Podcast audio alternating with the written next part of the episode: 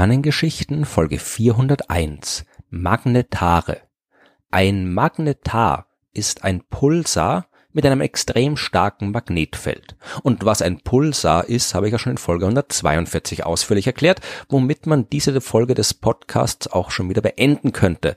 Was ich aber natürlich nicht tue, denn es gibt über die Magnetare noch viel mehr zu erzählen. Äh, vor allem auch über das, was man über diese Objekte noch nicht weiß.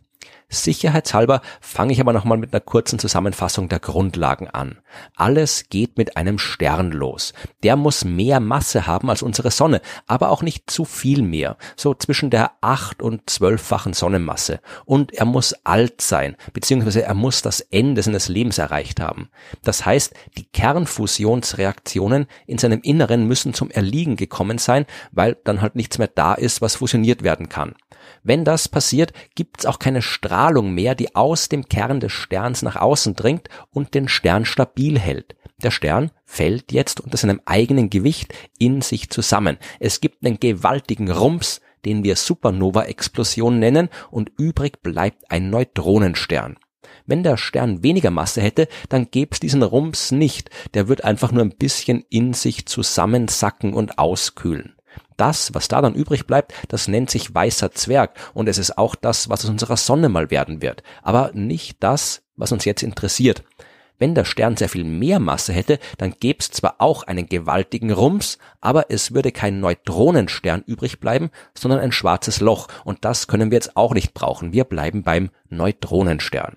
Das ist ein Himmelskörper, der eine Masse hat, die irgendwo zwischen dem 1,4 und dreifachen der Sonnenmasse liegt. Ja, der ganze Rest von vorher, der ist bei der Supernova-Explosion oder auch schon davor ins All geschleudert worden. Diese aber immer noch recht ordentliche Restmasse, die ist nur noch eine Kugel mit einem Durchmesser von ein paar Dutzend Kilometern.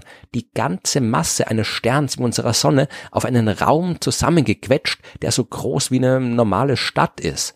Ein Neutronenstern ist also ein höchst außergewöhnlicher Himmelskörper.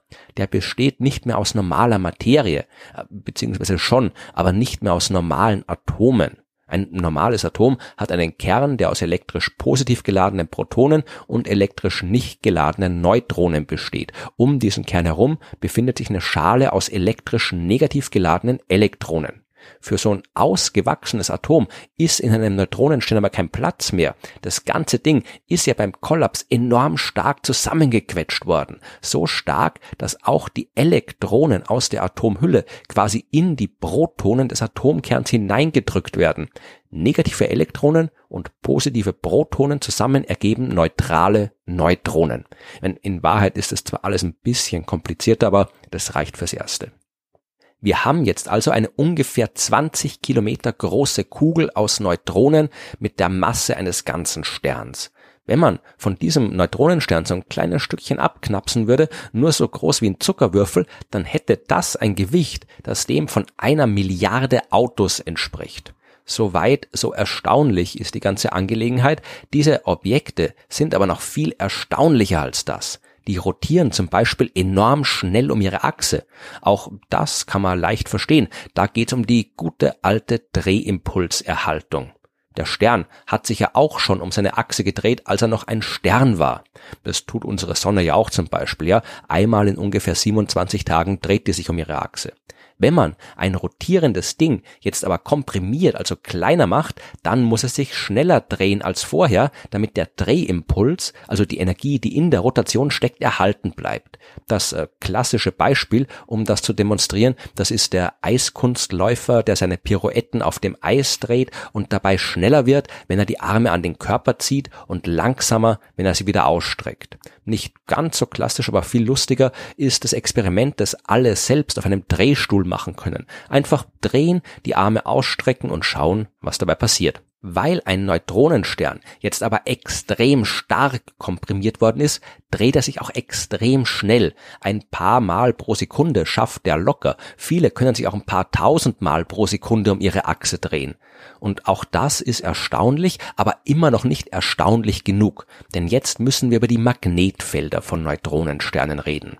Was manche vielleicht ein bisschen skeptisch werden lässt. Wo soll der Neutronenstern das Magnetfeld eigentlich herhaben? Ja, will man ein Magnetfeld haben, dann braucht man vereinfacht gesagt etwas, das elektrisch geladen ist und das sich bewegt.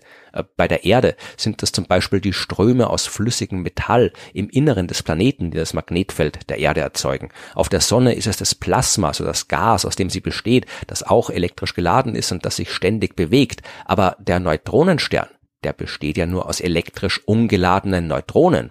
Ja, das habe ich vorhin gerade gesagt, aber es war nicht ganz richtig. Richtig ist, ein Neutronenstern besteht zwar zu einem großen Teil aus Neutronen, aber nicht komplett. Das Problem mit Neutronen ist ja, die Dinger sind eigentlich nicht stabil.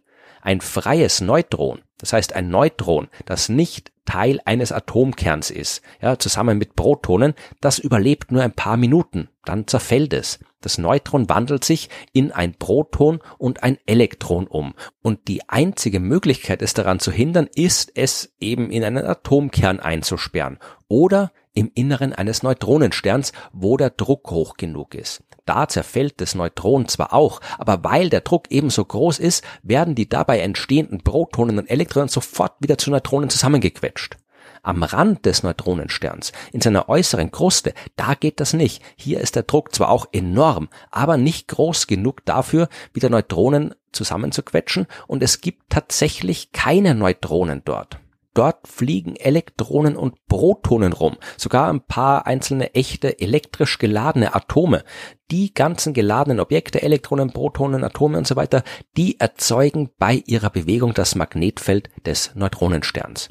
Wir haben jetzt also einen Neutronenstern mit einem Magnetfeld, der sehr schnell rotiert. So ein Neutronenstern, der sitzt normalerweise auch nicht völlig isoliert im leeren Raum. Da ist immer noch ein bisschen Zeug um ihn herum, Gas, Staub, Schwung, Elektronen, alles noch vom ursprünglichen Stern übrig geblieben. In dieser Wolke dreht sich der Neutronenstern um seine Drehachse. Die Richtung des Magnetfelds, die muss es aber nicht unbedingt mit der Drehachse übereinstimmen. Oder anders gesagt, Nord- und Südpol des Neutronensterns müssen nicht mit dem magnetischen Polen übereinstimmen.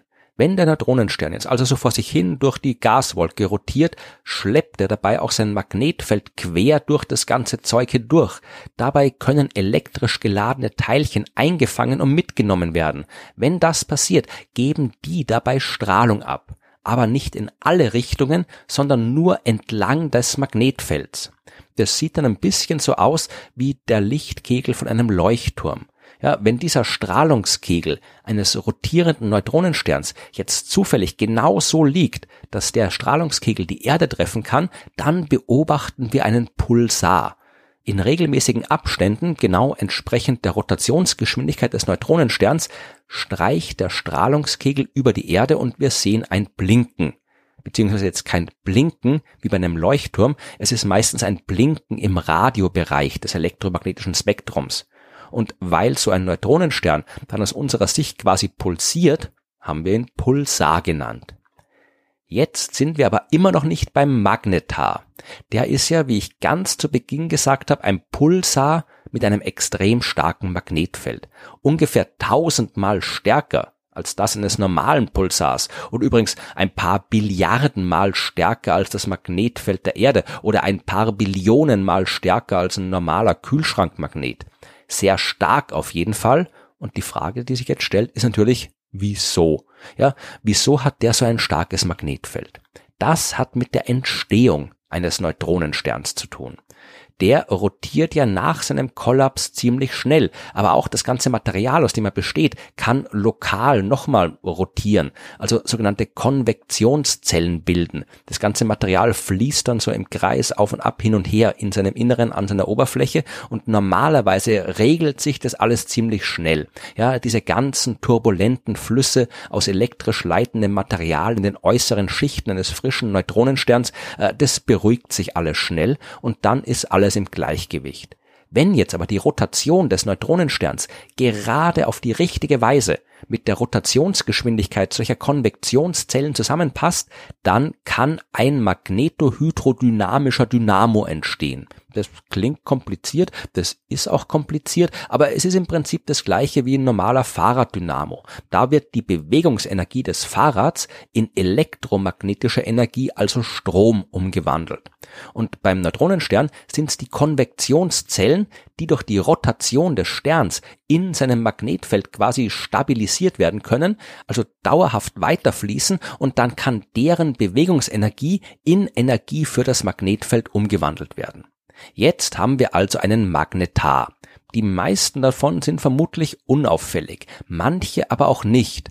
Es kann bei Pulsaren nämlich auch zu sowas ähnlichem wie Erdbeben kommen, ja, zu Brüchen in der äußeren Kruste der extrem dichten Materie, aus der er besteht. Dann sortiert sich das ganze Material in sehr kurzen Zeiträumen um. Die Materieflüsse verändern sich und es kommt zu Störungen im starken Magnetfeld, bei denen sehr viel Energie freigesetzt werden kann. So ein Magnetar zeigt dann in unregelmäßigen Abständen starke Helligkeitsausbrüche, vor allem im Röntgenlicht.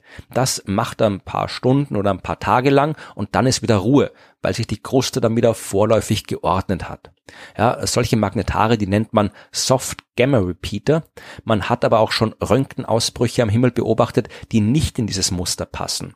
Das sind dann anomale Röntgenpulsare, die äh, eigentlich konstant hell im Röntgenlicht leuchten und dazwischen immer wieder mal für ein paar Sekunden deutlich mehr Energie abgeben als vorher oder nachher. Magnetare, die sind noch nicht enorm intensiv erforscht. Wir verstehen vieles bei der internen Struktur von Neutronensternen noch zu wenig oder gar nicht, um ihr Verhalten wirklich gut vorhersagen zu können.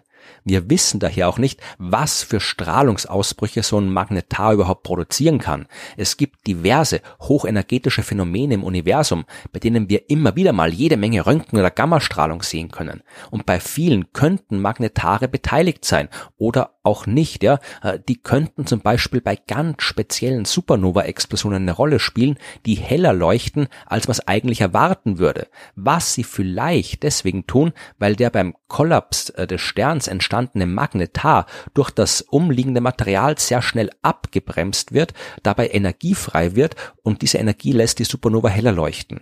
Oder vielleicht haben Magnetare auch gar nichts mit diesem Phänomen zu tun. Das Einzige, was klar ist, Magnetare sind extrem faszinierende Himmelskörper, die die Grenzen unseres Wissens austesten.